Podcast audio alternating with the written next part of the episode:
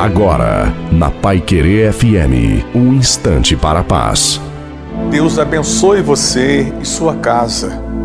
Mil cairão ao seu lado, dez mil à tua direita e você não será atingido. Essas palavras são fortes, são bonitas, elas são proféticas.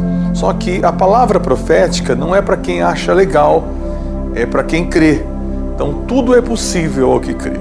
Então todas as vezes que as palavras vierem se você colocar dentro de você ela com, com crença, eu creio mesmo, isso vai acontecer, e você a utilizá-la, pensar nela durante o dia, nos seus enfrentamentos, nos seus confrontos, nos seus medos, você vai ter o efeito dela.